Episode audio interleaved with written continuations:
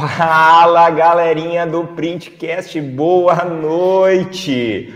Olha só que ilustre presença aqui do lado, hein? Cara, a gente tá tanto tempo junto agora que, olha, eu acho que, sei não, já enjoei da cara desse narigudo aí, velho. O cara já tá me mandando embora, gente. Acredito? Que loucura. Esse, essa é a grande sacada, o grande barato do trabalho, né? Do dia a dia do nosso, do nosso trabalho que a gente vive, né? Que a gente conhecer pessoas maravilhosas que nesse cara, que nesses dois que estão aí do lado aí, Flávio e Kleber. Cara, eu sou muito grato por tudo aquilo que Deus me proporcionou no que tange trabalho. Ajudar pessoas e fazer amigos. Isso aí não tem preço, né, minha gente? Boa noite, Nilson, tudo bem? Boa noite. Tudo certo, tamo junto hoje. Tamo que beleza. Aí. Mais uma vez, galera, rodando aí por esse Brasil. A galera deve achar que é fake isso aí, né? Porque cada hora eu tô num lugar. Viajei bastante, trabalhei bastante. O Rafa acompanhou, né, Rafa? Um pouco aí do que, que rolou nesse final de semana. Tive um treinamento aqui no, no Sul, em Novo Hamburgo. Então já trabalhei bastante nesse final de semana. Hoje estava em gravações aí do curso. Pauleira. E mais uma vez, independente do lugar que eu tô, a gente não falha. Vai, vai ter multa pesada para quem falhar nesse Pintcast, né, Rafa? A gente está organizando uma multa pesada. Eu larguei a ideia agora que aquele da mesa que for o primeiro a faltar vai ter que, tipo assim, vamos discutir ainda, né? Aqui não é uma ditadura, né? Mas é, vai ser algo do tipo assim: o cara que faltar vai ter que pagar a viagem para os integrantes lá para sua cidade com tudo, entendeu? Churrasco, todas as coisas, entendeu? Tem que ser um negócio mas pesado. Aí, mas aí não compensa, pô. Aí, não, aí fica injusto, porque aí pro Kleber é fácil fazer isso, entendeu? Sim, não vai nem sentir, né? Aí não sente é, no bolso, né? Tem que ser alguma coisa para pegar todo mundo, entendeu? ai, ai, ai. Ô, ô Flavião, ô Nilson, é, né, cara, que bom, né, cara, que tu tá na correria hoje, a gente pensando nesse mercado a nível Brasil aí, tão difícil, né? Tão crítico a situação e tu vê que tu tá atolado de serviço, sem agenda, correndo. Só no que vem agora. Tem que dar graças a Deus, né, mano? Graças a Deus. Graças, graças a Deus. Deus. mesmo. E tu, Flavião? Perdendo os cabelos de tanto serviço também, não? Bastante, graças a Deus, cara. Bastante. E inclusive hoje, né, tive que fazer a correria aqui é aniversário do meu moleque, então imagina como é que tá a bagunça ali fora. Que mas, responsa, hein, meu? Mas a gente não falha, né, cara? A gente tem esse compromisso aí toda terça e acredito que nenhum de nós falhar, falharemos aí, a não ser que seja por questões de saúde mesmo. Do contrário, estamos aí comprometidos, né, com o mercado de comunicação visual e com toda a nossa audiência para sempre trazer algo bom que colabore aí para o crescimento desse mercado. Amém, meu amigo. Amém. Eu sou muito feliz com esse projeto, né? Eu vou te dizer que foi uma das melhores coisas que eu já fiz na minha vida foi esse projeto. Um negócio totalmente é, nasceu despretensioso. Verdade. Ninguém com interesse em vender nada, não que seja ruim vender, eu acho que todo mundo vive de venda, mas esse é um projeto genuíno, entendeu? Que é um negócio que a gente está aqui realmente para conversar com o empresário da comunicação visual. Eu acho que esse é o grande barato do negócio. É verdade. E você, Clebão, conta para mim, hoje é dia 17, que é o que consta ali, 17. Quantos dias úteis trabalhado? Estamos falando aí de uns 12 dias trabalhado. Bateu quantas vezes o ponto de equilíbrio já? Já está chegando em 250, 300%? Mano? Uma vez, ah, dado o cenário né, brasileiro de comunicação visual que a gente vê aí, parabéns, meu amigo. Tá bem. Tá bem. Boa noite para vocês. Tudo é um bem? prazer estar aqui, principalmente longe de vocês, que eu já aturei os, no final de semana. É, o Clebão, tá, o Clebão tava aqui também. Rafael pagou a promessa, fez uma carninha no capricho. Até uma Dizer paleta que eu passei ovelha, a carne. Até uma paleta de ovelha para o Nilson experimentar. Tudo a lenha. Papinho bacana. Nos passamos no horário. Porra. Para acordar de manhã, sábado, foi xarope. É, pra, se para vocês foi difícil acordar cedo, pensa para mim que fui dormir Eu depois imagino. das duas da manhã e acordei às seis para ministrar curso o dia inteiro no outro dia. Rapaz. Foi pai. e eu acho que vai, vai acontecer de novo esses é, negócios aí. Não sei não. Aproveitar Sábado que o Nilson domingo é pegado. Agora, deixa eu falar, além do prazer de conhecer o Nilson pessoalmente, o Rafael mais uma vez um encontro eu me surpreendi positivamente com a metodologia, a forma como o Nilson leva o curso dele.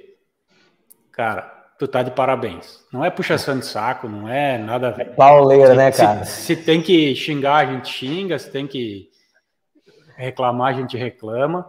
Mas, cara, não tem como o cara não sair de lá, de um curso desses aí, e não montar uma fachada no, na segunda-feira. É... Só não aprende se não quiser. Eu falo, eu falo que é, é pauleiro. Vocês estavam lá esses dois dias, vocês viram que eu não tenho nem tempo para conversar com vocês lá. O Rafa, o Kleber ficou lá praticamente o dia inteiro, eu não tive nem tempo para ficar ali com eles. É, é, é o famoso bate a sopa na galera o tempo inteiro, mostra conhecimento e pau. Vocês viram o tanto de paulada que eu dou na galera, né? Cara, isso me chamou a atenção. É. Mas não, não, me chama a atenção a paulada que tu dá na galera, porque na hora que eu tava falando ali, eu também bati na galera, mas o que me chamou a atenção bastante Vamos só situar a galera, se alguém não está por dentro. O Nilson, esse final de semana, está aqui no Sul, então, uh, dando um curso de, do ACM Raiz, né? Final uhum. de semana inteiro, aqui na Rino. E, e eu e o Kleber estava lá acompanhando direto o, o treinamento dele. É, e o que me chama a atenção é essa forma incisiva que o Nilson cobra a galera que está ali, diferente de ser um diretor de empresa ou ser o peão que passa a tupia lá. Ele cobra, mas com o objetivo do cara aprender, é tanta preocupação, eu vi tipo assim, porra, velho, tu vai sair daqui, tu tem que saber fazer esse troço, meu. Exato, eu, Sabe, eu dou aquela não... chacoalhada, tipo assim, ó, meu, se não aprendeu é agora. É agora. É melhor aprender ali do que aprender depois. Então, assim, eu bato forte. É, é essa didática que eu sempre falo pro pessoal. Eu, tipo assim, eu não alivio com ninguém. Tem gente que pode achar que é até meio estranho, às vezes a galera chega meio assim, porque, mas chega no final do dia, depois no domingo, a gente tá tudo entre amigos ali realmente, a pessoa consegue entender que as batidas, assim, um chacoalhão é realmente é só, faz, é só pro bem delas, né?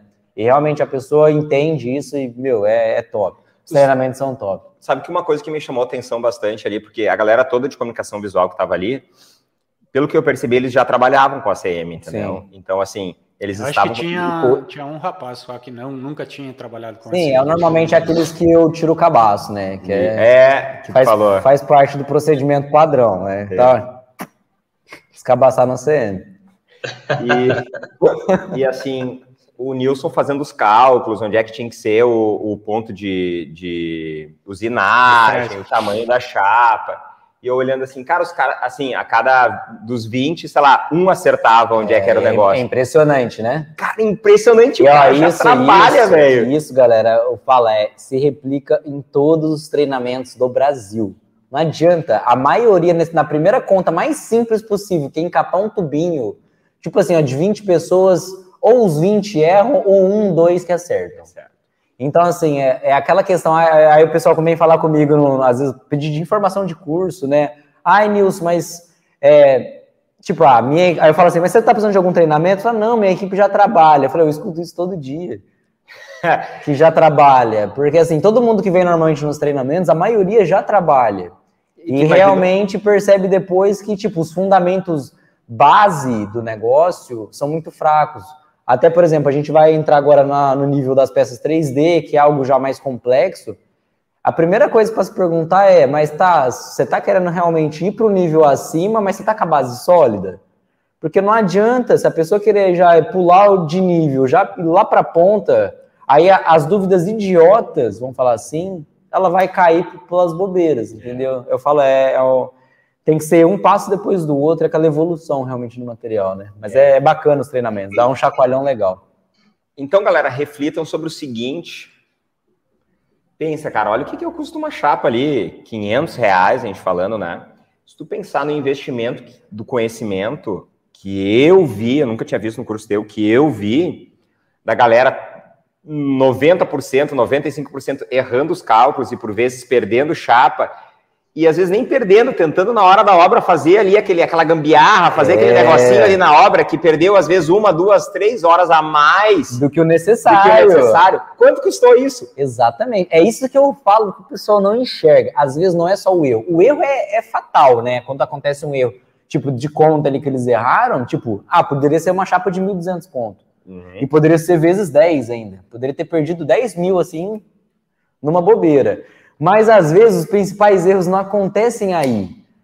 Às vezes a pessoa faz certo. Por isso quando a pessoa fala assim, ah, mas a minha equipe faz, eu tenho experiência. Beleza.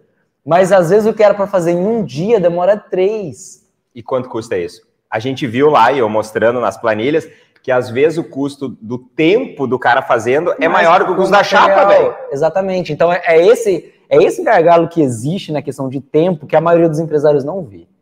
Então aquele negócio que seria para ser rapidinho, a galera demora, demora, pensa, pensa. Às vezes fez tudo isso e ainda erra a chapa. É e ó, deixa eu falar uma coisa. Sabe o que, que teve algo que me chamou muita atenção? Foi o nosso querido amigo, membro fixo da mesa, Kleber Escher. Que foi o seguinte: quando tu estava fazendo aquele cálculo de encapar aquele, Uhum. aquele Primeiro perfil, tubo 50-30. é, ele, aceit- ele acertou. Ele fez o cálculo e fez assim pra mim. Daí eu fiz assim, não, meu, é 120. Eu botei assim, dele falou, não, meu, é 130, não sei o que, aquele que tava o cálculo. Daí eu, porque ele, ah, que tá faltando aqui, daí eu, putz, é verdade. É, Ele acertou?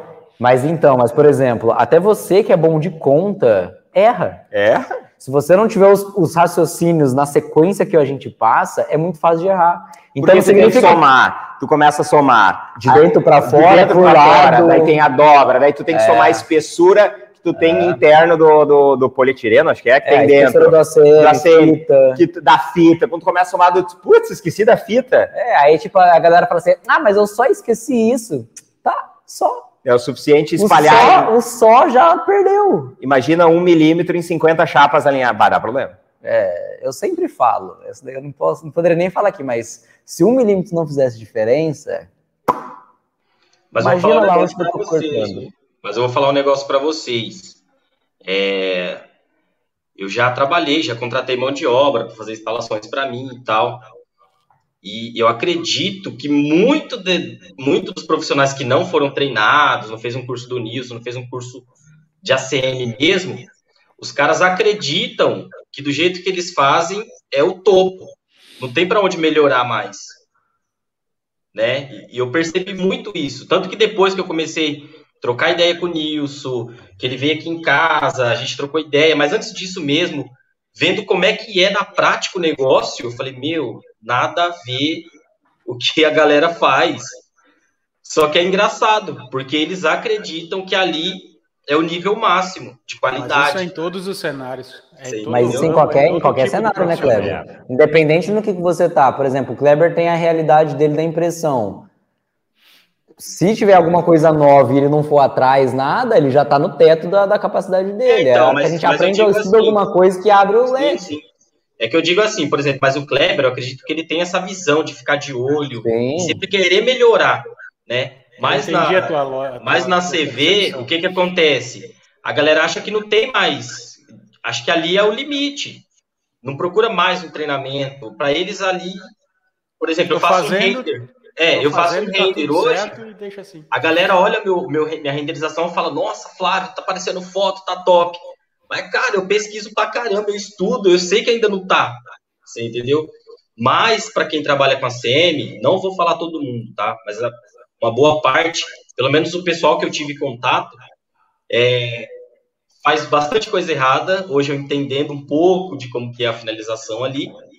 Mas para eles, é o top. Não tem mais para onde, pra onde evoluir.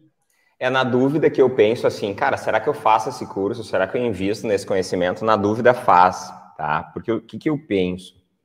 Cara, hoje, para mim, qualquer curso de venda, assim, que surge, na dúvida eu compro, faço, olho o livro de venda. Agora eu vou começar a ler um outro livro Pelo também. menos um negocinho você vai aprender, Pelo menos né? uma coisinha tu vai aprender, na pior tu pode dizer assim, ó, cara, não serviu, entendeu?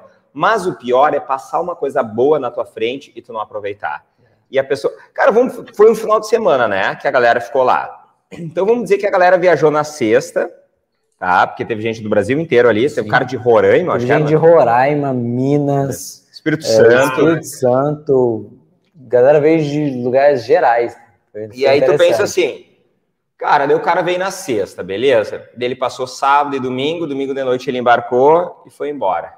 Cara, a pior das hipóteses ele olhou assim, tá, era mais ou menos o que eu imagino, tô dentro do mercado.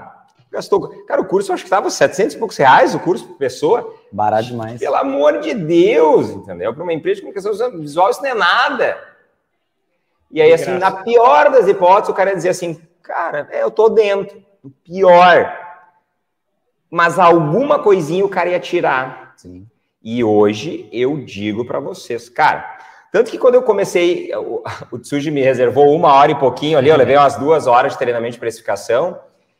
Né? Quando o Tsuji falou, ah, da precificação, o pessoal tava até meio assim, pois é, vou, não vou. Eu falei assim, ó, tem galera vendendo a R$ 1.200 o preço e tá fazendo errado o metro. Aí eles Aí, opa, aí foram, entendeu? Quando chegou lá, todo mundo saiu assim, ó, tipo, oh, putz, tô fazendo errado. Cara, por que vocês estão céticos, velho? Conhecimento, vai, velho, tu já pagou o valor, olha, meu, dedique esse tempo.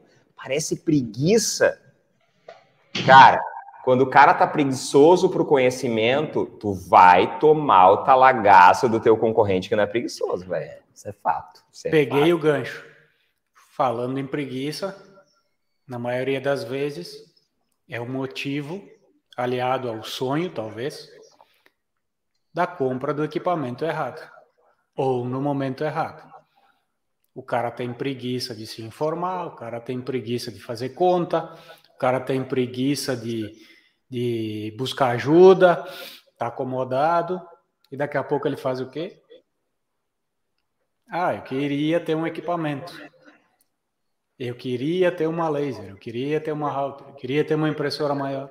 Eu queria ter uma impressora UV porque eu gosto de imprimir em MDF. E daí? O que que acontece? Os É. números mostram, né, meu amigo Rafael? É, sabe que equipamento ele é uma benção na vida de uma empresa, né?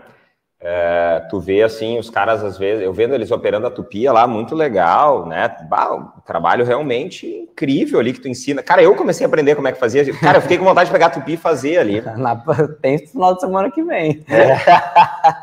Não deveria ter falado isso, né, cara? E, a, Tá fudido, Clever. e aí. Essa eu vou ter que ir lá só para ver. Camarote. Ai, se lascou agora comigo. Agora eu já sei. E aí, cara, só que assim, tu vê que tem determinados equipamentos, até das, das routers que, que tava lá na operação. Cara, o negócio é fantástico, entendeu? Tu olha assim, meu, tu lança o arquivo, ela já faz o negócio já vai numa velocidade. Cara, é muito prático, é muito bom. Mas a pergunta que move a live de hoje é: mas quando eu preciso desse equipamento? Em que momento eu preciso desse equipamento? Quantas fachadas de ACM tu tá fazendo por mês? Ah, eu faço duas, três. Será que é para ti o equipamento? O, equipa- o equipamento é ruim? Longe disso, o equipamento é ótimo. Tu tem demanda para o equipamento?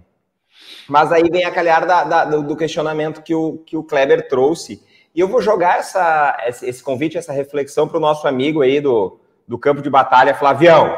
Tu que está sempre do campo de batalha aí, que tu, tu veio aí da, da comunicação visual aí. Eu sei que tua especialidade, sim, era mais adesivo e tal, né? Mas assim, falando, entrando na linha é, de tu que estava no campo de batalha, tá? Sim. Tu frequentava feiras, né, meu amigo? Eu lembro que tanto que tu conheceu na de 2019, tu conheceu o Tsuji. Tu tinha sonho na época, tu estava começando, assim, né? Tu não estava com uma puta de uma estrutura, né? Tu estava numa empresa, assim, ainda que estava se descobrindo, entendendo os produtos, entendendo os processos, entendendo os teus clientes. Tu tinha Sim. sonho de ter equipamento? Então, para quem para quem acompanha aí minha trajetória, né, eu comecei com mais na parte gráfica, né? Trabalhei numa empresa e saí de lá, comecei a trabalhar por conta. Aquele funcionário que vocês não gostam, sabe, que vocês vivem criticando. É, eu saí, aprendi a sair e fui trabalhar por conta também.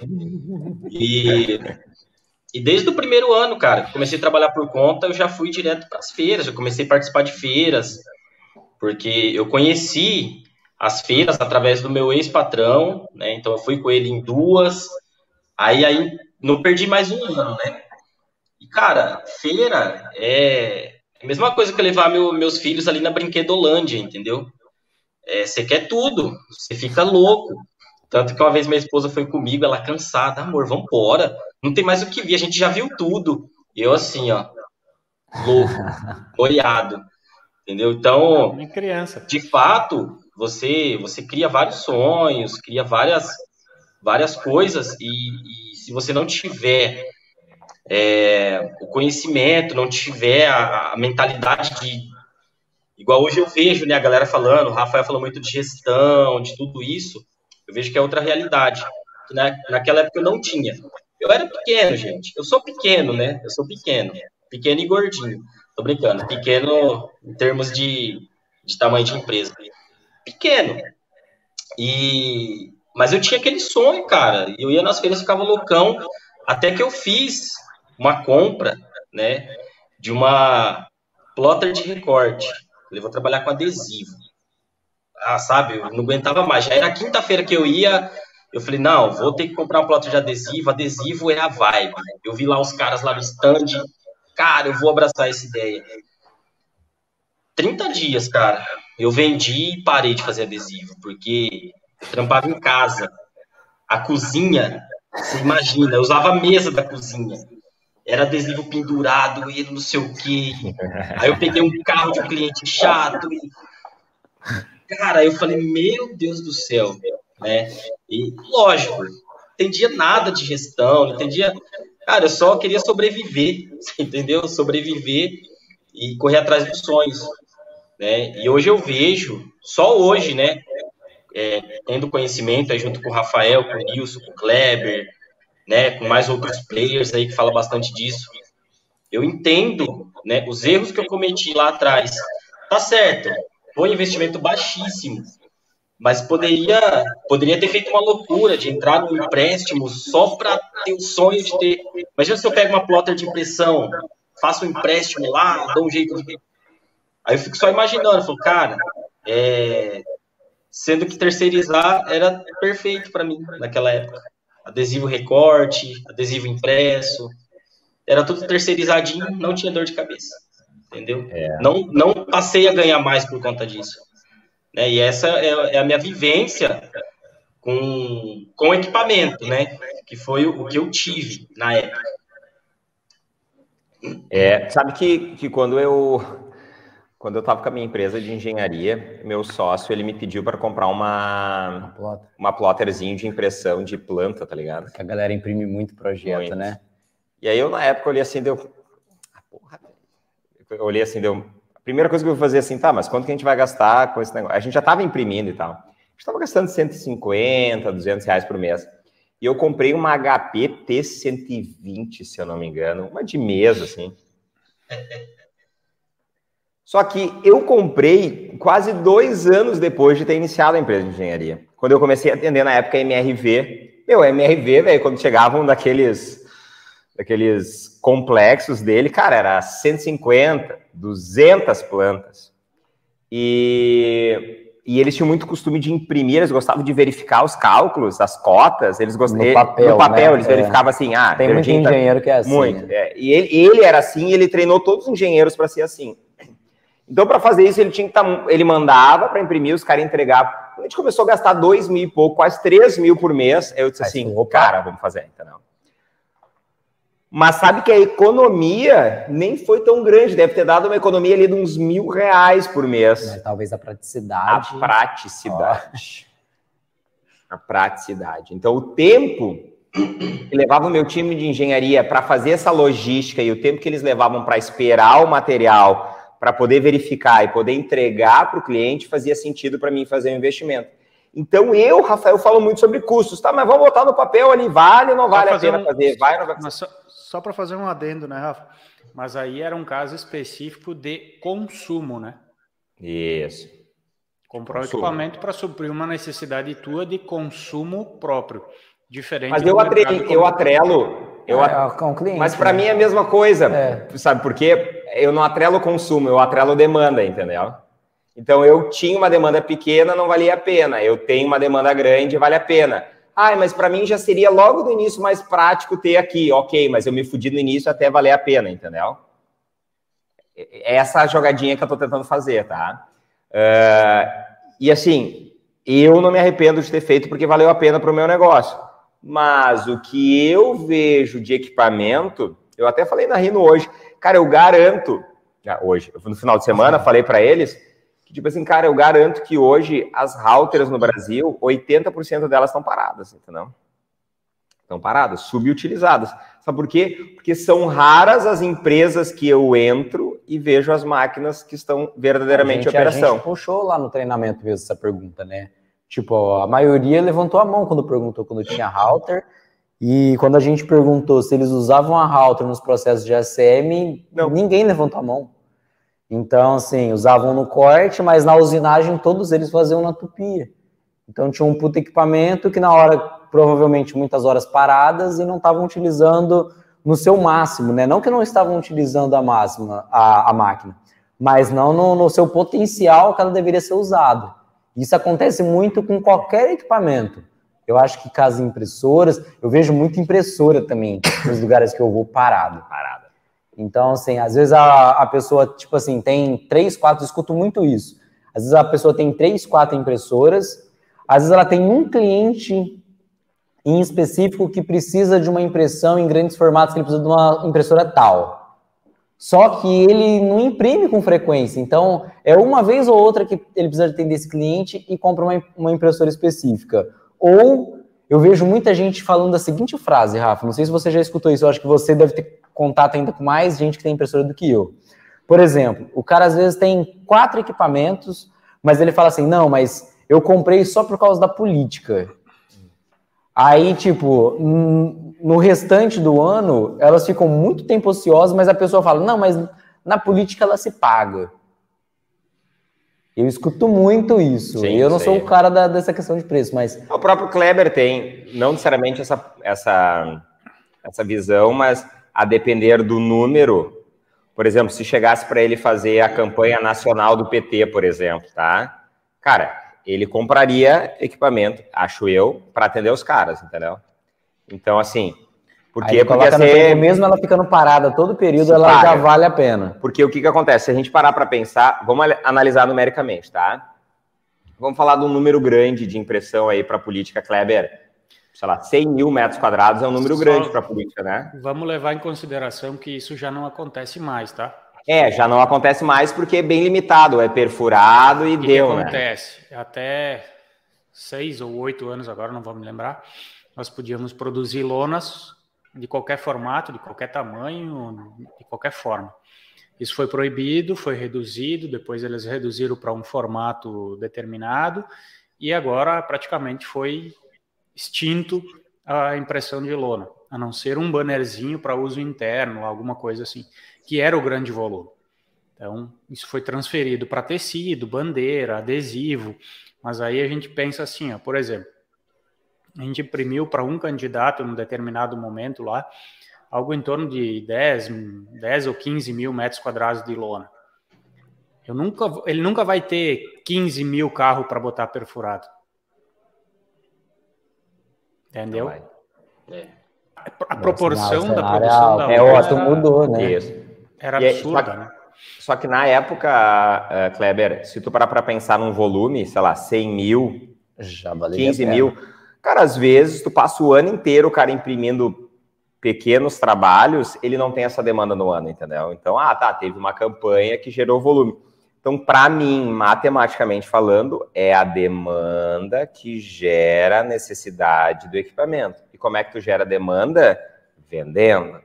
Então, eu atrelo diretamente a necessidade de equipamento à venda. Mas isso é uma opinião minha, como eu toco os meus negócios. Por exemplo, o, eu acho que é o Rafael da Inc Plus, ele está dizendo assim, ó, aqui a máquina mais ociosa realmente é a CNC, é a Router, mas ela nos entrega. Ok, se para ele é importante ter ela por algum produto específico, ok.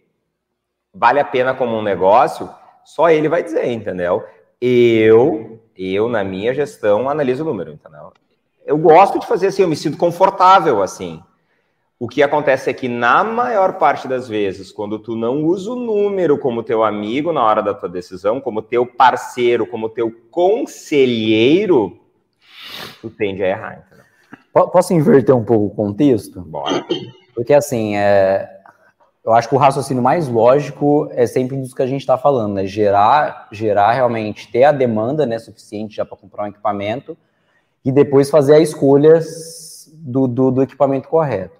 Mas também eu conheço muita gente, por exemplo, que mora interior, em cidades afastadas, com uma cultura totalmente assim diferente da nossa. Eu sempre falo que o Brasil é um país continental e tem realidades bem distintas. Não sou especialista nisso, mas eu já escutei muito do outro lado. Por exemplo, ai Nilson, eu tenho que comprar um equipamento X, porque aí sim eu crio a demanda, com, com raciocínio inverso. Okay. Isso seria totalmente errado ou pode fazer sentido em alguns casos? para mim, eu vou responder por mim e eu gostaria que o Kleber e o Flávio É, porque assim, também... eu não tenho eu não tenho experiência nessa questão de escolha de equipamento, principalmente nessa parte, principalmente de impressão ou de algum equipamento, independente do que ele seja, que ele possa gerar uma oportunidade. Vamos falar assim, ó, pode ser uma máquina de impressão, pode ser uma router que cria uma demanda uhum. específica, pode ser aquela, aquele equipamento que faz gravação, uhum, que gera é, que gera um outro tipo de, de oportunidade, enfim, qualquer um. Assim, Vamos, pensar em Ribeirão Preto, tua cidade lá, tá? Digamos que eu, Rafael, tu fala para mim assim, ah, um cliente está me reclamando que ninguém terceiriza impressão. Tu está recomendando todo mundo terceirizar a impressão e ninguém, não tem nenhum birô aqui em, em, em, em Ribeirão. O que, que eu, Rafael, faria? Eu ia para lá, eu ia fazer uma leitura de mercado, eu ia tentar imprimir, sei lá, fechar um contrato com alguma empresa para trazer uma demanda de mil, dois mil metros quadrados mês de impressão, tá? E eu fui lá e pesquisei, pesquisei, encontrei um ou outro cara que é comunicação visual, mas também imprime. É, mas ele também tem interesse para usar a máquina dele e tudo mais. E eu verifico realmente que existe uma demanda para o mercado de investir em impressão na cidade de Ribeirão Preto. Aí eu, como nichei e percebi como uma oportunidade a impressão lá, eu compraria os equipamentos instalaria eles, bem variado, qualidade, produtividade, UV, montaria um time de vendas com não pelo tamanho da cidade que é Ribeirão Preto e região, Sim. com não menos de seis pessoas no comercial, não menos, tá? Faria um marketing fudido de divulgação na região sobre terceirização de impressão e uma prospecção extremamente ativa do meu time mas já com as máquinas, imaginando que talvez tá. por seis meses, 12 meses, eu ia ter que bancar essa porcaria sem se pagar. É. Para mim, vale a pena daí. Resum, resumindo, então, tem que ter assim, um estudo muito bem aprofundado do que está fazendo, já sabendo do, do risco, que pode colocar um dinheiro e não dar o retorno, tá? Mas não é isso que eu vejo é, uma esperança. Tipo, eu da comprei a máquina. É, sabe aquele negócio de abrir a. É, agora eu negócio... consegui resolver meu problema que eu consegui comprar a máquina. Sabe aquele entendeu? negócio assim de abrir o um mercadinho e esperar só o cliente entrar? Eu não vejo assim, quando o pessoal compra um equipamento diferente, meu ponto de vista, tá? Às vezes muitos vão fazer e tira isso desse, desse contexto, tá? Mas eu falo na, numa maioria geral. Eu vejo a galera bancando um, algum equipamento específico, apostando muito mas não fazendo ao contrário o dever de casa. Por exemplo, ele, ele viu a oportunidade de equipamento X, mas, por exemplo, ele não faz um, um marketing ativo, ele não faz uma prospecção para vender aquilo. Ele sim, simplesmente, vamos falar assim, posta às vezes só numa imagem lá no, no Instagram da empresa, fala que agora ele faz aquele serviço e espera. É. Aí eu acho que pode ser um tiro no pé.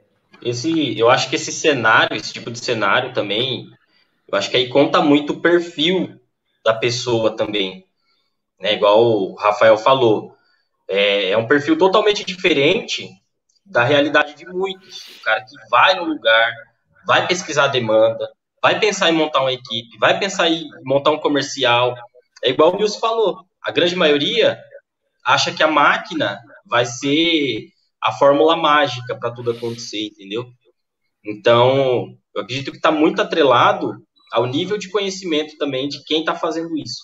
Mas, de todo modo, eu acredito que, até pegando o que o Rafael falou, é como se você tivesse já, não gerando demanda, mas é quase aquele primeiro cenário que a gente fala, de gerar demanda primeiro, né? Porque toda essa pesquisa que ele vai fazer, já vai acionar alguns contatos, já vai botar o time na rua, você já está meio que gerando essa demanda, entendeu? Então, ne, nesse tipo de situação, é, Aí a história é outra, né? A história é outra. Mas o que a gente sempre bate na tecla aqui é o quê? é a galera que compra pelo sonho e acha que é fórmula mágica, entendeu? Vou comprar uma router, vou tirar uma foto dela, postar no Face, que eu faço, postar no Instagram, eu vou ficar rico. Entendeu? Essa mentalidade que eu acredito, na, na minha opinião, que está errada, né? Tem que ter todo um conhecimento por trás. Será que também não, isso não acontece? Putz, de novo, às, às, vezes eu sempre falo, mas acabo invertendo um pouco isso, porque assim, eu já estive do outro lado do fornecedor. Eu sempre tenho um lado de fornecedor, quando até no treinamento mesmo pode vir lá, eu levo muita questão do lado do fornecedor, porque eu já estive do outro lado, não falo por falar, eu já estive do outro lado. E será que isso também não, não é intensificado um pouco pelo sonho que o próprio fornecedor do equipamento não põe no cara? Porque às vezes, meu, ele tá doido para comprar um equipamento, independente do que seja, o cara tá doido.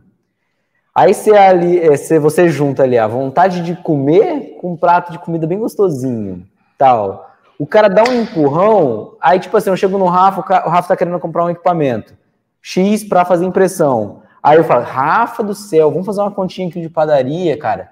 Se você colocar essa máquina aqui, se você não precisar fazer nada, essa máquina já se paga. São treinados para isso daqui a eu pouco. Eu falo porque eu já vi esse papo, cara, em feira, em stand, mas demais. É, aí, é, aí é onde a galera tem que estar esperta, né? A galera tem que ter os dois lados do, da informação. O lado que o Rafael falou, que é o lado do conhecimento mesmo, de como montar o um negócio, fazer um plano de negócio, e depois ele tem o lado do vendedor, porque aí ele não vai ser influenciado a fazer a compra a menos que ele tenha certeza daquilo, né, cara? É, tu sabe que tem uma outra frase que é muito usada na área comercial da venda dos equipamentos. E ó, galera dos equipamentos, vocês estão no caminho certo, vocês profissionalizaram a venda de vocês. Eles estão fazendo a parte deles. Poxa vida, Sim. se não fosse eles, por exemplo, cara, Todo mundo tá depois... tá fazendo a sua parte. Você tá vendendo o seu sistema, a galera tá vendendo os equipamentos. Não tô criticando ninguém, não, tá? Pelo amor de Deus. Cada um tá na sua função. Estão vendendo o sonho de cada um. Sim, que nem a gente é. fala ali, ó. Cara, tem que resolver uma dor do cara e vender o sonho. E às né? vezes ele vendeu um sonho correto e às vezes o cliente, de fato, que não fez a parte dele. Exato. Ponto final. Tem uma frase muito utilizada que, cara, muita gente cai, assim, sem fazer a, a leitura correta das coisas que é o que a gente vê aquela frase assim: quem tem um, não tem nenhum. Uhum. Tá? Eu acho que isso em determinados momentos da, da jornada do crescimento da comunicação visual, isso pode ser que tenha sido verdade, entendeu? Mas eu acho que tu vai parar para pensar se tudo que tu tem na tua vida tu tem que ter backup, tu vai ficar maluco, entendeu? Tipo assim, bah, eu, tá, peraí, eu tenho uma pessoa no financeiro, se a pessoa falhar, eu tenho que ter outra. Ah, eu tenho, ah, eu tenho uma... Fica meio pesada a conta. Cara, começa a ficar sem noção, entendeu? Tu já compra no equipamento pensando que isso vai ficar sem. Cara, não tem técnicas que tu pode mitigar esse problema. Cara, que alternativa eu vou fazer se eu não tiver esse equipamento? Né? Qual, é o te... Qual que é o SLA? Qual que é o tempo que o fornecedor me promete de manutenção após a abertura de um chamado. Tipo assim, cara, a, a fornecedora X lá me vendeu uma impressora. Se eu te relato uma parada inesperada, quanto, qual é o tempo de, em acordo que eu tenho de contrato contigo, que é o teu tempo de retorno? Então, tu usa daqui a pouco uma série de falhas que se tem no processo do atendimento do fornecedor para ir lá e te tocar mais uma máquina, entendeu? Então, eu, é a mesma coisa avião. Cara, o avião é o troço que tem que ser mais seguro do mundo. Tu tá querendo dizer assim, ah, então tem que ter um aviãozinho do lado, todo mundo pula do lado se aquele avião falhar. ou tu vai lá e trabalha para o avião não cair, entendeu? Não estou dizendo que sempre tem que ser assim. Às vezes vai ser mais caro um equipamento que nunca falha do, do que, que, efetivamente ter, dois, ter uma outra, né? Depende do caso. Depende do caso. Mas assim, a regra que cara é entranhado na cabeça da galera, quem tem uma não tem nenhuma, entendeu? Então, Depende, eu acho que a gente tem que analisar do contexto geral quem é o fornecedor, que SLA ele te fornece, quais são as características que ele tem da negociação que tu está fazendo para dizer assim, bom, ele me fornece isso, a relação custo-benefício é boa, mas eu posso ficar na mão em relação a equipamento. Mas a regra do que tem um, não tem nenhum, como eu já vi caso de cliente que tem máquinas de 2, 3 milhões de ter que comprar mais uma, ah, e se essa estraga? Velho, tu vai comprar uma máquina de 3 milhões, velho. É sério que essa máquina não tem algum nível de redundância, algum SLA especial que esse cara vai te fornecer? Pera lá, eu acho que daqui a pouco a gente tem que repensar algumas coisas aí, hein? É, cara, vamos lá. Uh, em primeiro lugar, a questão do, da compra sem demanda, ou por sonho. Sonho é emocional, né? Sonho é desejo, desejo emocional, ele não é racional. Se ele é emocional, o cara não fez conta. Ele até pode utilizar esse sonho e buscar ele, mas ele não vai ser impulsionado, ele, quer dizer, ele vai servir como impulsão, né? vai ser impulsionado por esse sonho, mas não vai utilizar ele como balizador para fazer a compra do equipamento. O que mais a gente vê no mercado é máquina parada, porque o cara comprou, porque precisava, porque na minha cidade não tinha, ou por isso, ou por aquilo. O motivo tem um milhão. Mas na realidade foi para satisfazer o ego dele. A grande maioria das vezes é isso. Ele queria ter o equipamento e, ok, tá tudo certo. Ele pode comprar quantos equipamentos ele quiser. Só tem que ter ciência de que isso vai ter um custo. E de repente vai ser um custo alto. Eu posso querer ter um carro importado de 200, 300 mil, um milhão na minha garagem. Querer eu posso, posso até comprar, vou lá, financio, compro, mas eu tenho um custo para ter ele lá parado na minha garagem. E esse é, é, é, esse raciocínio que as pessoas, na maioria das vezes, não fazem. Elas querem ter, ter essa segurança de achar que porque tem um equipamento dentro de casa, vai facilitar o negócio delas. Aí vem é, a, eu acho que isso é verdade, né, Kleber? Eu acho que faz é, sentido, só né? que, a gente... Só que uh, uh, o Lucas da Vibe colocou aqui, ó, verdade, eu comprei por ego mesmo. Brincou aqui. Aí esses dias o, o, Lucas, o Lucas comentou comigo, cara, comprei a máquina achando que eu ia resolver um problema de terceirização, agora eu tenho que contratar um funcionário para imprimir. É. Além de tudo, ele vai ter que contratar uma pessoa para auxiliar, porque ele não vai poder fazer tudo sozinho. Ele já tinha uma demanda de trabalho que já preenchia o dia dele todo. Não, e outra, é um, além de gerenciar, é um além de gerenciar a demanda de compra que ele tinha antes de um terceirizado que fornecia tudo pronto, ele tem que gerenciar compra de tinta, de mídia, de tudo agora, entendeu? É, não é assim. e, e eu conheço ele, ele é uma empresa pequena, ele tem que adesivar, ele tem que ajudar a instalar, enfim, é só um caso. A questão do, do, do, da análise de mercado é simples. Por exemplo, uh, eu vou lá para Ribeirão, amanhã vou abrir um, uma padaria, uma hamburgueria. Cara, como é que alguém vai lá e abre uma hamburgueria sem ir lá e saber se tem, tem mercado, se tem consumo, se, se não tem consumo? Não faz pesquisa de mercado. O cara não analisa para ver se tem demanda para colocar um equipamento. Estou falando da compra de um equipamento sem ter uma demanda já existente. Um cara compra por sonho. Eu já comprei máquina por sonho. Minha primeira máquina 1320 foi por sonho. Eu, me custou caríssimo. Porque eu demorei muito tempo para conseguir fazer aquele equipamento se pagar e gerar demanda para ele. Ele ficava muito tempo parado, muito tempo. Mas é, é, legal, é legal esse ponto de vista que você está colocando, né, Kleber? Acho que todo mundo já passou isso, cara. É, acho que a galera que está aqui escutando a gente, a gente não está dando esse ponto de vista hoje que a gente tem, porque assim, graças a Deus a gente hoje tem um conhecimento maior de vivência com nossos clientes, que a gente consegue tipo tirar aquela barreira e enxergar de uma forma mais ampla. Quando a gente está, vamos falar assim, um tempo para trás, se você puxar a cabeça do Kleber para trás, a cabeça do Flávio, a cabeça do Rafa, a minha, a gente estava na mesma situação da maioria ou até pior. Então, assim, a gente, a gente vai, vai conseguir evoluir essa, essa questão é, vamos falar assim, de escolha, quanto mais conhecimento a gente tem.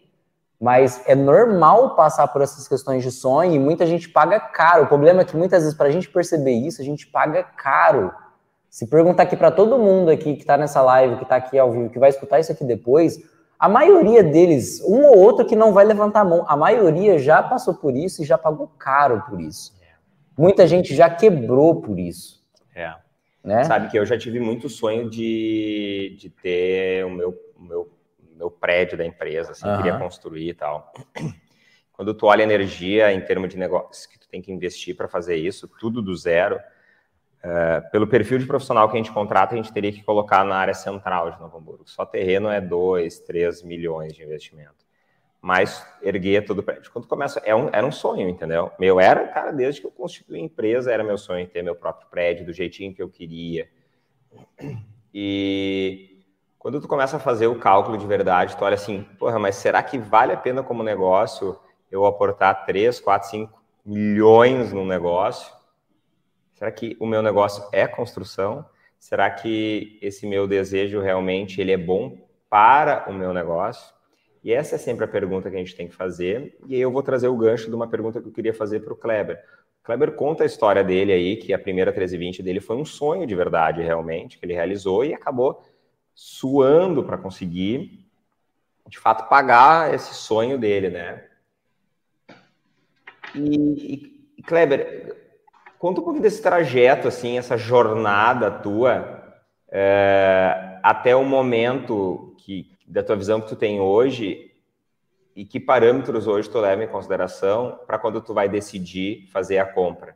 Explica um pouquinho quanto que tu sofreu daqui a pouco ou não, né? E hoje como que tu faz para decidir se tu vai fazer a aquisição de um equipamento ou não. Tu estava falando aí, eu estava relembrando todos os passos do que foi feito até hoje. E ser bem sincero com vocês, como eu sou sempre, até demais às vezes, eu acho que eu comprei duas máquinas até hoje com demanda. De dizer assim, não, o equipamento vai entrar aqui, ele vai produzir, ele tem demanda e ele não vai produzir full time, isso é óbvio, mas ele vai, já tem um, um, um produto já vendido e ele vai acontecer. Aí nós estamos Quantas falando máquinas de... que você tem, Kleber? Eu estou falando em todo, todo o tempo da empresa, tá? Já passou de, quantas máquinas aí? Umas de Duas de duas máquinas, falando aí de umas 10 ou 12. Entendeu? Caramba. Só que o que, que aconteceu? Com o passar do tempo, a gente foi fazendo escolhas mais assertivas. Como eu comentei já aqui, a gente tem equipamento ocioso, mas eles foram extremamente uh, importantes para determinadas situações. Nós tínhamos uma demanda que era sazonal, compramos um equipamento para atender. Não era política, mas acabou se tornando também, na época da política, um produto e uma, uma situação mais confortável. Uh, mas recapitulando, a minha primeira máquina que eu comprei foi numa feira. Aquela lá que o Flávio estava lá com os olhos arregalados lá, todo bobo. Eu fui para lá, olhei todas as máquinas, comprei uma casadinha. Fui para comprar lá na feira e tava seu nome lá, vendido para Kleber. É isso aí, aquela lá com a plaquinha em cima, vendido. É, comprei casado, uma plotter de recorte, uma plotter de impressão. Maravilha, a máquina veio, a transportadora derrubou a máquina dentro do caminhão, chegou a caixa amassada, a primeira máquina. 30 dias máquina parada esperando o técnico vir para abrir a caixa. É função, processo, aquela coisa toda. Uh, essa máquina trabalhou pouco no início, porque a gente terceirizava, mas não tinha um foco gigante, né? Tinha, tinha outros, outros produtos, a gente tinha agência de publicidade também. Aí eu queria uma máquina 1320, porque eu precisava de uma máquina 1320, com o mesmo pensamento da galera. E aí eu fui para Novo Hamburgo, conheci o, o Fabiano, Fabiano, da equipe 3, e depois de um tempo ele acabou fechando a empresa e me disse, cara, quer comprar minha máquina? Tá aqui. E aí eu fui lá no banco, financei a máquina dele, a máquina já era velha, já era usada, já não tinha. Mas, cara, era legal e foi o negócio. Segunda cagada. Era legal. Não, a, a, máquina era fantástica, entendeu? A máquina era fantástica, mas era uma máquina que não condizia com a realidade, entendeu? Uma máquina lenta. Só que comparado com os equipamentos hoje, era um equipamento de ponta. Essas duas máquinas viraram sucata. Literalmente, foi carregada ela num caminhão e foi para sucata. Não, não tirou proveito de nada. Literalmente. Só nessa brincadeira aí foram 200 mil reais jogados no lixo. Daí em diante, Daí em diante, a compra dos equipamentos foi diferente. Todas elas foi baseada em oportunidade de negócio e abertura de negócio. A Latex, as Prismajet, a Epson e depois a UV. A Epson foi por uma para suprir demanda tá? e a HP, a, a UV também por uma demanda já é, consolidada, contrato firmado, e aí a gente comprou equipamento. Esse equipamento literalmente foi comprado por depois de ter demanda. Esse totalmente. Mas o que eu quero dizer com isso? Tudo. Ah, que talvez pessoas, algumas pessoas possam entender que a gente vem aqui se sentindo superior, ou com soberba, ou achando que a gente é mais, mais alguma coisa. Na realidade, a gente só tomou mais ferro e já tomou mais tapa na cara e mais chinelada. Só isso. O que, que eu quero dizer? Os mesmos erros que a gente critica, de certa forma, ou que a gente tenta dar dicas, é no, no, no, no sentido de tentar ajudar. Não porque a gente teve uma, um, um devaneio, acordou de manhã e ah, não faz isso. Não. Foram experiências ruins. A gente perdi muito dinheiro. A K12 perdeu muito dinheiro com equipamento parado, com escolhas erradas. E é por isso que eu trago essas informações que a gente da mesa traz. É no intuito de ajudar as pessoas a não cometerem os mesmos erros. O Rafael nunca comprou uma máquina, mas ele vê cliente todos os dias comprando Não, máquina. Não, eu já comprei, eu já comprei tá, tá. uma é, Potterzinha da HP T120. Tá então, assim, não subestima a minha capacidade em compra de equipamentos de impressão. Sim, tu pode comprar quantas tu quiser. Mas a questão que o Kleber está falando, né, Kleber? Você vai acabar ali a sua linha de raciocínio, mas é, sai muito mais barato errar com aprender com os erros dos outros, né? Tipo, hoje tem tanto feedback de tanta gente contando as histórias é, em treinamentos, ou até só de bate-papo mesmo, de experiências, que, pô, dá para evitar muita coisa errada hoje, só com esse bate-papo. É, cara, e, e essa que é, é, eu quis deixar bem claro isso, porque daqui a pouco tem gente que entra aqui no canal a primeira vez, ou escuta a gente falando isso, pode parecer que a gente está querendo dar uma ensinar os outros a trabalhar, não é isso. A ideia justamente é auxiliar as pessoas a não cometer erros e, e terem mais sucesso.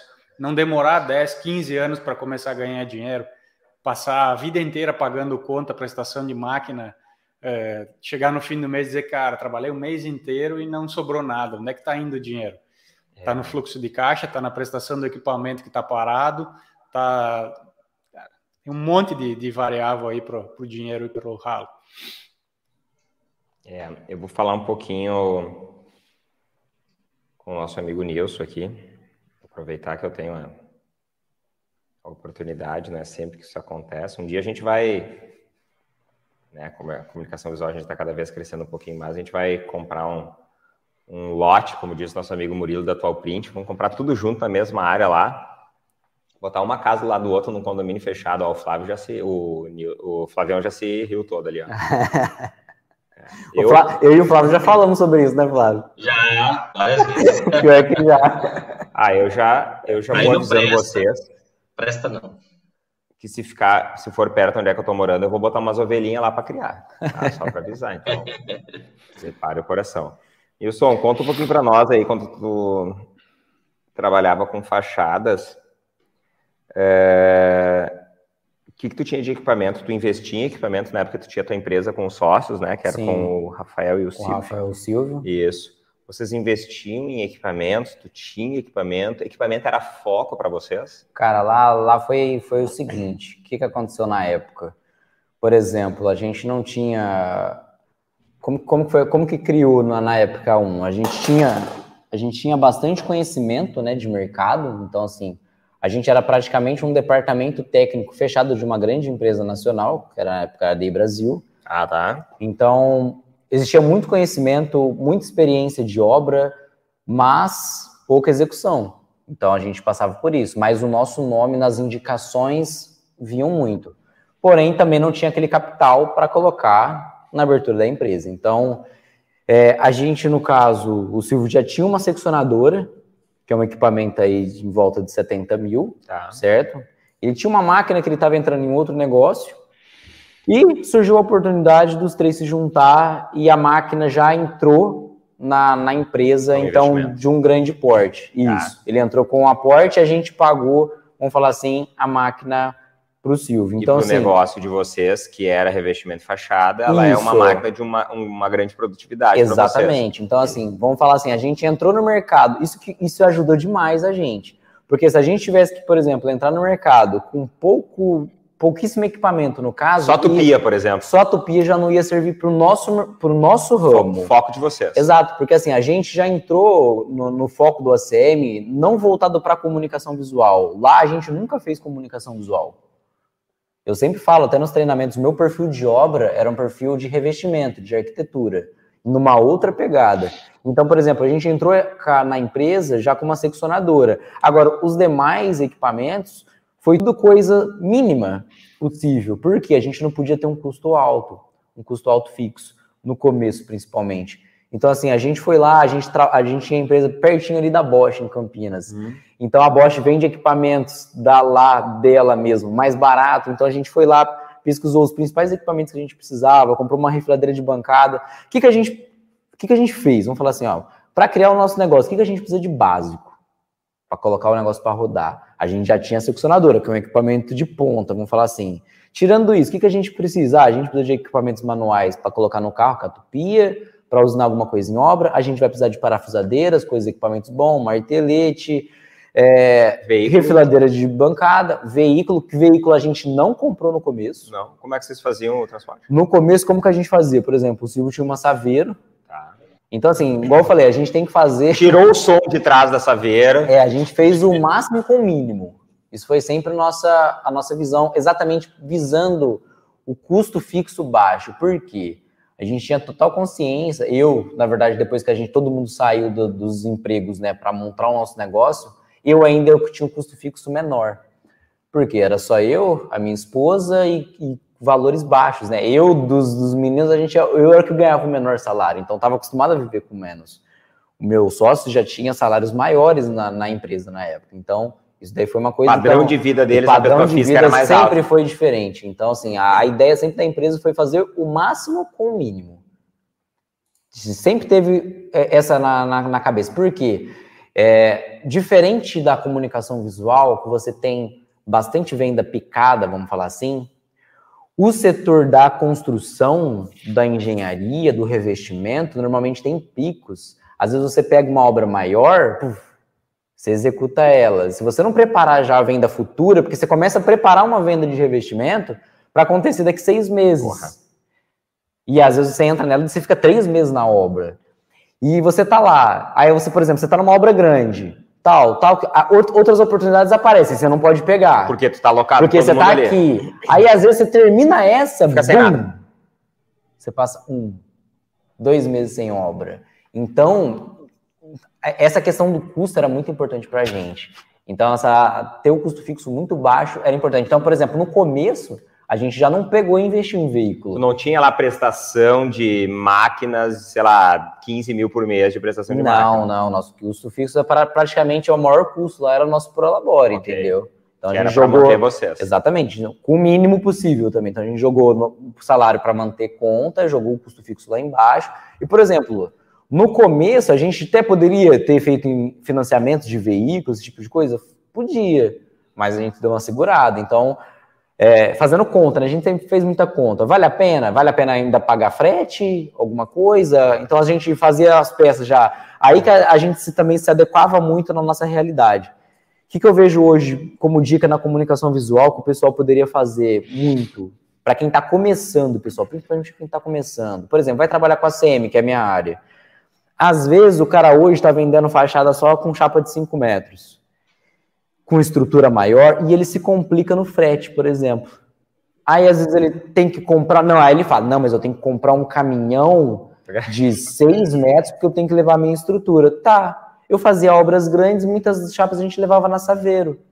Por quê? Eu já programava minhas peças no máximo com 2,20 metros, 2,5 metros Que e entrava na meio, caçambinha da... que cabia no meu carro. Depois que a gente começou a girar, girar, girar, falou assim: não, agora a gente já tem, tá na hora de comprar um carro. Então, aí a gente pegou uma HR na época, de 3 metros de caçamba, que também me atendia super bem. Então, mesmo nas obras grandes que era bastante chapa de revestimento, também, eu não vendia chapa de 4 metros instalada. eu sempre já planejava minhas estruturas no momento que eu dava para levar na minha HR uhum. e chapas menores que eu colocava em grandes volumes, uma pilha de chapa dentro da caçamba da minha HR que levava e ajustava na obra. Então, a gente, eu sempre tive essa visão mais para frente, tipo, eu tenho minha limitação de carro, eu tenho minha limitação de equipamento, eu vou trazer o que é melhor para minha empresa e oferecer para o cliente. Eu vejo muito o pessoal, às vezes, abrindo as pernas para o cliente final e depois não dá conta de atender, e aí sim começa a ver aquela bagunça. Aí, não, eu tenho que investir nisso, eu tenho que investir nisso, só porque o cliente me pediu alguma coisinha. Minha visão, tá, pessoal, para quem está começando e quer fazer o, o máximo com o mínimo, tenta sempre trazer a sua realidade, mesmo que não seja aquilo, vamos falar assim, sei lá, uma paginação que não seja, falando no ACM, tá? Eu vou sempre puxar para o ACM, porque o ACM é minha área. Mas o cara quer fazer uma paginação que seria lindo para ele, mas seria péssimo para Newton, para a empresa. Cara, não custa nada você dar uma segunda opção que é o melhor para você e falar e apresentar aquilo. Para ver se é viável. Às vezes uma junta, cara, para o cliente não muda em nada, Rafa. Às vezes é mais para o ego nosso do que para o próprio cliente. Às vezes a gente fica com medo de oferecer alguma coisa diferente. Então, dica, cara, tá na empresa, tá fazendo ACM, tá fazendo qualquer coisa puxa sempre, defenda. Eu acho que o que paga suas contas, o que, que paga, mantém sua família, o que paga seus funcionários é a sua empresa, certo? Então, cara, defenda o máximo possível a sua empresa. Claro que tem hora que não dá, Sim. tá? Mas ofereça sempre as melhores opções que seja bom para você e, lógico, para o seu cliente, mas nunca muito 100% não. O cliente que tem a razão, o cliente que tem que fazer aquilo, não. Porque às vezes o cliente depois liga um foda-se para você Tipo, ah, o cara quer fazer uma fachada grande, aí você investe em equipamento e tal, o cara cancela um contrato, depois você tá todo com investimento por trás. E assim, complicado. cara, a questão de cliente, né? Eu acho que a gente tem que sempre amar o nosso cliente e atender ele da forma da melhor, melhor maneira possível. possível. Cara, tu tem que te entregar de verdade pro teu cliente, Sim, entendeu? Porque, cara, é ele que paga as tuas contas na realidade, tá? Só que aquela frase, a Maria bate muito nessa tecla, de que cliente é, ele sempre tem razão, isso é um erro, entendeu? É, Por quê? Porque, cara, nem sempre ele está seguindo e te pedindo aquilo que é condizente com aquilo que tu quer fornecer, ou que tu te propõe a fazer. Então, sim, dentro daquilo que tu combinou com o teu cliente, com aquilo que tu te propôs tá a fazer, Exato. faça da melhor forma possível. possível. Mas eu estou falando nesse ponto de vista anterior, porque às vezes o cliente pede alguma coisa, por exemplo, o Rafa. Se o Rafa hoje, você não é um especialista em fachada, certo? Não, você tem a noção. Vamos falar assim, você tem a noção de um cliente final. Hum, isso aí. Se você me pedir alguma coisa, você pode me pedir qualquer coisa, que para você tudo é possível. Claro. Concorda? Agora, se eu pego o que você me pediu e simplesmente falo que vou fazer sem, sem mostrar o meu lado, eu posso me lascar com isso. Agora, Direciona o cara para a venda. Agora, é, agora, se eu tenho uma venda, por exemplo, uma venda, vamos falar assim, mais técnica, fala assim, ó, Rafa, você me pediu X, mas aqui pela situação, devido a tal coisa, vai ficar melhor dessa forma, tal, tal. Tudo bem, Rafa? Tudo bem. Tudo bem. Às vezes o cara nem sabe que é assim. É, às vezes ele, não, ele nem sabe, porque ele é leigo no assunto. Se, eu, se o Kleber for falar de impressora comigo, eu posso pedir um absurdo pro Kleber. Eu não entendo de impressão. Agora, o Kleber vai falar assim, não, ó, faz assim, assim, dessa forma. Eu vou escutar normalmente o Kleber, porque ele é o especialista. No seu caso, você está falando comigo, eu sou especialista. Então, o especialista, que é a empresa da comunicação visual, ou do revestimento, da impressão, enfim, ele tem que trazer mais o lado do conhecimento dele e levar para o cliente. Não deixar o cliente falar, bater o martelo do jeito que ele quer, sabe? Eu acho que isso, putz, para a gente funcionava muito. Eu sei que não dá para funcionar em todos os casos. Mas para a gente, meu, virava muita chave em muitos casos sabe? A gente colocar, ah, no, Nilson não dá. Eu quero assim, putz, Rafa. Então, para mim, não vai rolar. É. E ponto. Pode ser uma decisão minha, entendeu? Kleber, Kleber traz bastante isso de resolver o problema do cliente, né? Então, o foco dele, quando a gente perguntou o que, que era o foco da K12, ele trouxe para nós, né? Que era, cara, meu foco é resolver o problema do cliente, né? E o problema do cliente não necessariamente que é a, o ACM de 5 metros, né? Sim. O problema dele pode ser uma fachada bonita, entendeu? Tipo, Exato. Tipo, o, o, problema dele é trazer mais cliente para ele. Para ele, é. O principal problema pode ser esse. Isso. Não é a fachada que está com uma junta a mais ou a menos. Entendeu? Às vezes você pega aquele negócio e muda tudo. Mas se tu pegar aí, em Flavião, Mas daí, pensando nesse sentido aí, que da junta do projeto, ir lá e tirar uma foto, pegar um, um, um print screen do, do Street, Google Street View e fazer um recorte no Core não resolve daí, né? Aí não adianta, né? daí não adianta. Não consegue mostrar do jeito que tem que ser. É, minha gente. Eu queria colocar um, uma parada aqui também, é, principalmente pro, pro Kleber aí. É, só uma. Tive essa. Me veio essa, esse negócio na cabeça aqui agora. Esse lance de você gerar demanda, comprar o equipamento e depois entregar. Acontece de tipo você gerar demanda, ter o equipamento e você não está preparado para operar esse equipamento, não entender muito do assunto. Na sua experiência, você já viu acontecer isso ou não? O, o cara desenrola rápido. Cara, todo dia em todos os grupos tem gente pedindo ajuda do básico. O que, que eu digo básico? Tem muito caso de dono de empresa que compra equipamento por necessidade faz todo sentido, ele tem demanda, mas ele não entende nada. Seja de ACM, de router, de laser, de sublimação, impressão, não importa o que seja. E a informação está toda na mão do operador, que por vezes não recebe um curso, não recebe um treinamento, ele tem uma experiência que ele conquistou de alguém, ou de algum trabalho que ele de algum outro emprego que ele teve, de alguma outra empresa. Mas dá para notar nitidamente que tem muita empresa que não tira tudo que o equipamento pode fornecer, por falta de conhecimento. É aí que entra um outro problema, né? Porque, igual comigo, aconteceu aquele negócio do adesivo. É, não é que é ruim fazer adesivo, eu gostei pra caramba. Mas na hora que aumentou a demanda, que eu vi aquele monte de coisa que eu não estava pronto para aquilo, entendeu? Aí aquilo, aquilo que você gosta, aquele seu sonho, vira um pesadelo. É que, vocês não viram, é que vocês não viram o Flávio contando essa história lá na casa dele, cara. Isso pode ser. Como... Da cena. Isso ele pode ser. Ele contando pra mim lá no churrasco. Eu colocava adesivo aqui, eu colocava adesivo na geladeira. Não, ia depilar adesivo, meu amigo.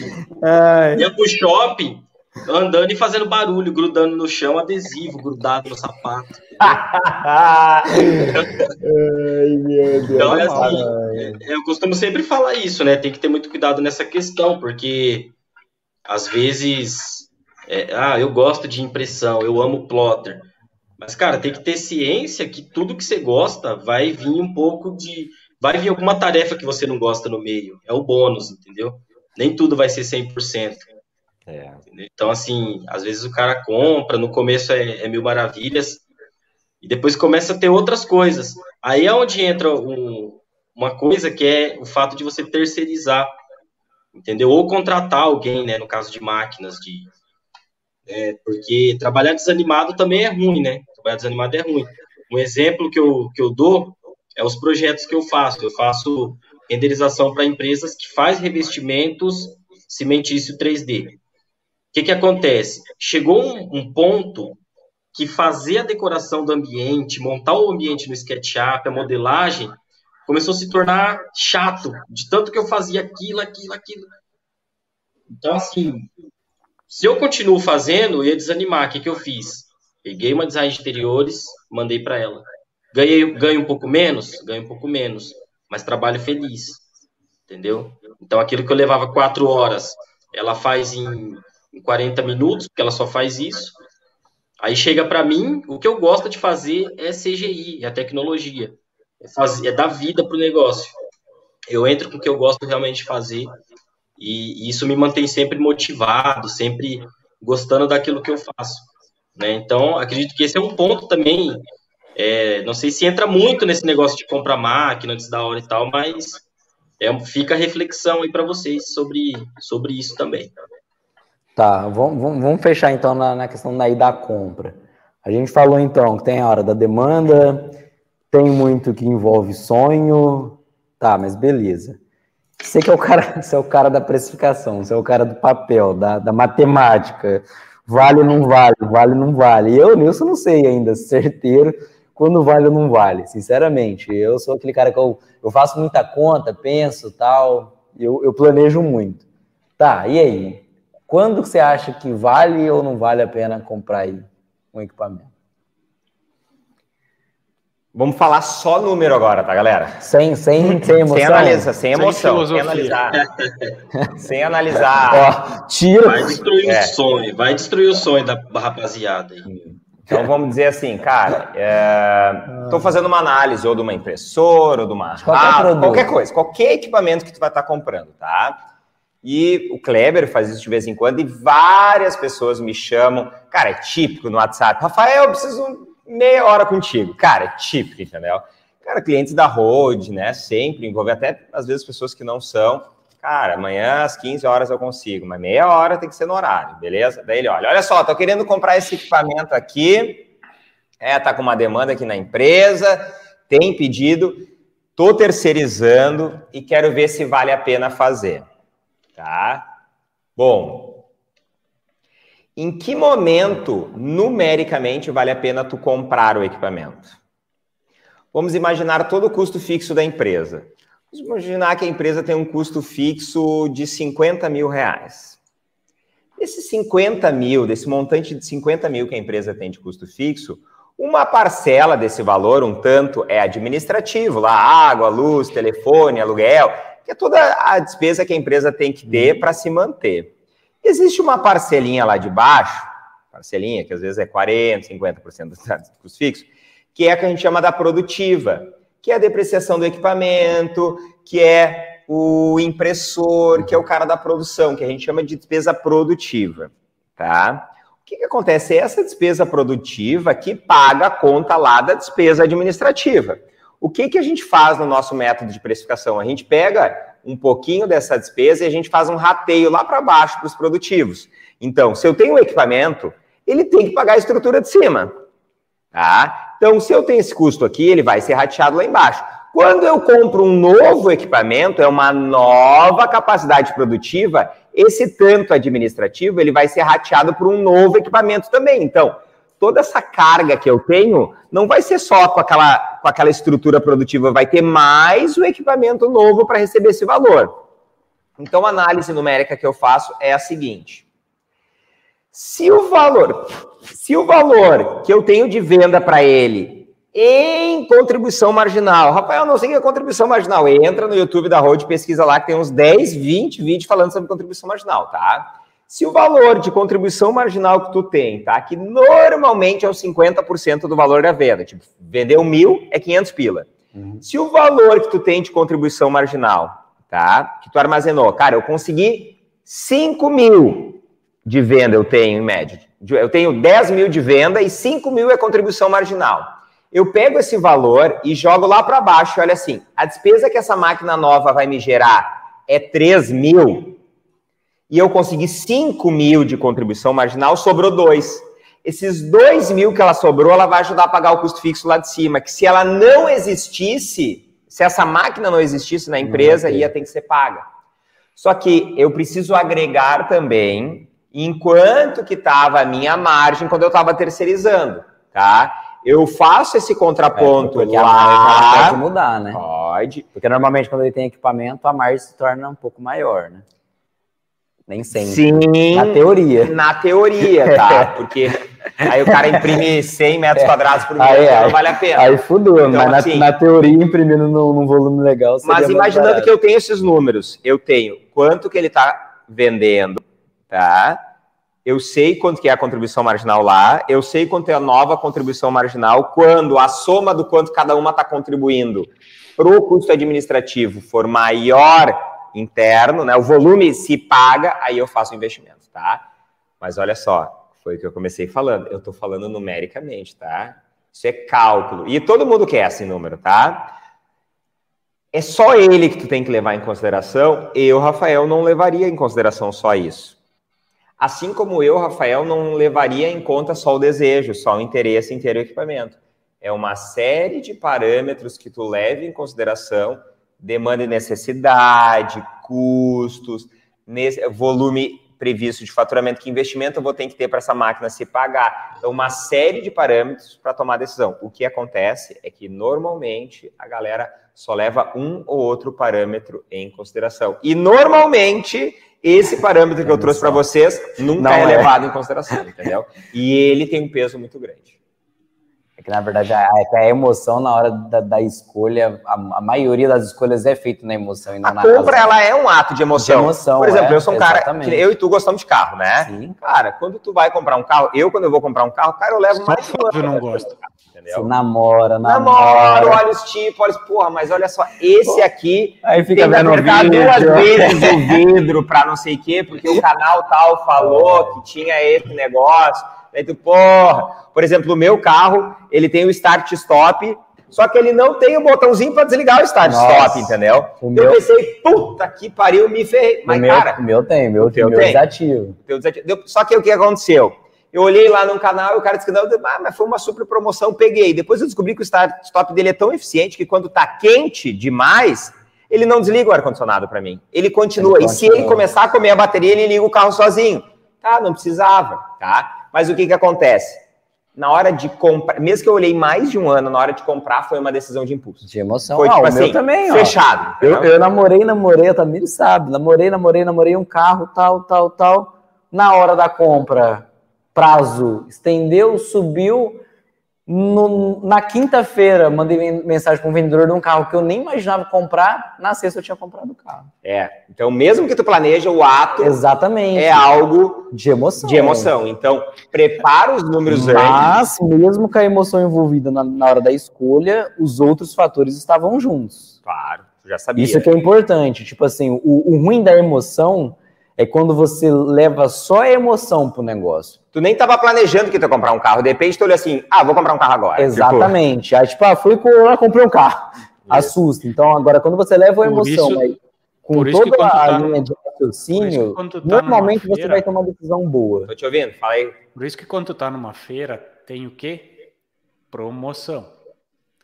Hoje, é gatilho da escassez. É gatilho de escassez. É gatilho de escassez. É. Comprar hoje, hoje. de gatilho de escassez, ó, gatilhos mentais é a escassez é o que mais, mais funciona. funciona. E tá tudo certo. Isso não é um problema. Isso é maravilhoso, não. porque o cara que tem isso em mente, já tá com os números calculados, já tá com a demanda pro, uh, construída, criada. Ele chega lá, era tudo que ele precisava. Era a oportunidade ideal para ele ganhar o frete, para ele ganhar o start, para ele ganhar a instalação, para ele ganhar um baita de um desconto. Tá tudo certo, é um baita negócio. O problema é quando o cara vai lá e usa isso como uh, gatilho para terminar de fazer a merda que ele estava pensando em fazer. Ó, o Murilo aí, galera, ó, se tiver alguém de equipamento, ó, logo, logo o Murilo, que escreveu ali que é da Atual Print, ele vai trocar de equipamento, ó. E é uma recomendação de todos nós, já falamos, cara, tá começando a ficar na hora de tu trocar equipamento, porque, cara, ele tá com demanda, o equipamento dele produz pouco, né? Tá travando. Tá travando ele, tá mais de, mais de 100% da capacidade do equipamento dele em operação, porque o equipamento é lento, o custo começa a ficar alto, tá na hora de trocar. Aí tá Mas a máquina dele já tá selecionada, já tá, já tá reservada. É só, é só questão de tempo. Ó, se tivesse uma mais rápida que estamos olhando, levaria 20 horas. Em 20 horas ele teria comprado, né? é, meu, mas é assim. Cara, é o bom casamento, é o negócio é um negócio bem feito, né, cara? Top. Galerinha, fechou, né? 21 e 21. É, não vou falar nada, mas eu tô com fome. Ah, tu tá sempre com fome. Até eu tô com fome. As nossas, nossas esposas estão no restaurante nos esperando lá pra Mandando gente Mandando mensagem para mim terminar a live que elas estão com fome. É, elas já estão... ai, ai. A influência do Nilson, isso. Ah, cara, não tem como. Desculpa, eu sou magrinho, ruim mesmo. Daqui a pouco cai é o disjuntor aí. aí. Daqui a pouco cai o disjuntor lá do, do Rafa. É isso aí. Então tá, minha gente, muito Likezinho no vídeo. Likezinho, vamos tirar uma fotinho, galera. Semana que vem vai ser Tamo Junto. Tirem a foto, vamos lá. Marquem nós lá. Um, dois, três. Ah, vamos fazer um negocinho aqui, ó, juntos, parceiro, junto aqui, ó. Um, dois, três e. Que beleza, que projeto, hein, meu amigo? Bora, bora marcar a gente lá, hein, pessoal. E de novo, né, aquela, aquele merchanzinho para quem ainda não é inscrito no canal do Printcast, vai lá, não custa nada, leva um minutinho, já clica aí na, na fotinha do Printcast, no Printcast, se inscreva, tá? Você vai ser notificado aí toda semana, vai ser lembrado pelo próprio YouTube. Então, não custa nada. Se você gostou dessa live, deixa o like, compartilha com os amigos. Lembrando que o Printcast ele pode ser ao vivo, ele pode, você pode assistir ao vivo, né? Toda terça-feira às 20 horas, ou também se você perdeu qualquer episódio, é, tá lá no Spotify, né, Rafa? Tá no Spotify, tá no YouTube, tá? Então você pode rever todos os vídeos através do YouTube. Se você tá lá viajando, que é um Passeando com a morena, indo é, lá, dando uma volta. É, ou você tá indo para uma obra, tá estressado e tá querendo é, consumir um conteúdo realmente que pode mudar aí um pouquinho a realidade da sua empresa, põe lá no Spotify, vai ouvindo, pode ser uma, um bom, um bom, vamos falar assim, uma boa distração. Com conteúdo junto, né? Um incentivo, né? O cara vai lá, olha o printcast quando a gente fala do perfil ideal de cliente, tem que escolher, né? Ah, perfil do cliente, o cliente incomodando, estressado, ele chega lá, já chuta o balde pro cliente lá na hora. É, não vou atender esse cara, já sai chutando todo mundo as páginas. Mas é isso aí, galera. Fechou, minha gente? Não esquece de seguir a gente no Instagram também. Marca a gente e segue a gente. Conteúdo toda hora a gente está montando aí totalmente gratuito. Então, estaremos juntos semana que vem às 20 horas no Printcast, podcast oficial da comunicação visual com o Tamo Junto, tá? Trazendo uma pessoa de vocês aí que estão assistindo nós na semana que vem, beleza? Um abraço e até Valeu, semana galera. que vem. Tchau, um abraço, tchau. boa noite. Valeu.